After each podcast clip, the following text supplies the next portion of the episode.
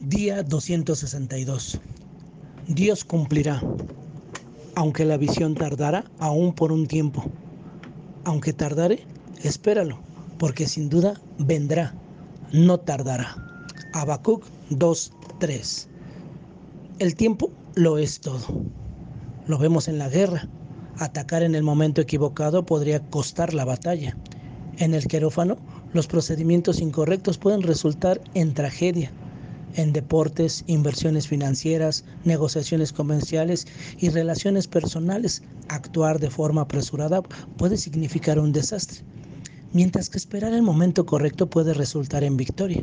Sin embargo, el aspecto más esencial para pro proceder en el tiempo adecuado está en nuestro caminar con Jesús y en el plan del Señor para nuestra vida. Vemos esto a lo largo de las escrituras.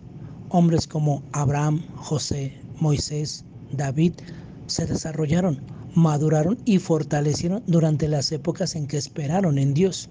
Y en el momento perfecto, Dios hizo todas sus promesas que se cumplieran.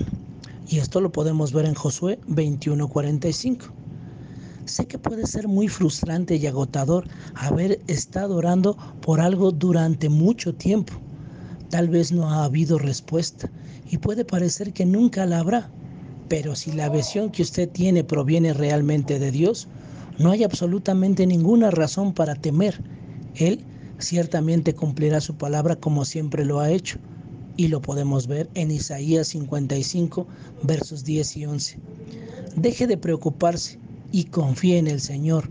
Él se mueve en lo invisible y en el tiempo perfecto cumplirá todo lo que ha prometido. Hoy podemos decir juntos, Jesús, confío en tu tiempo y en tu plan, ayúdame a ser paciente. Que tengas un excelente día y que el Señor te bendiga.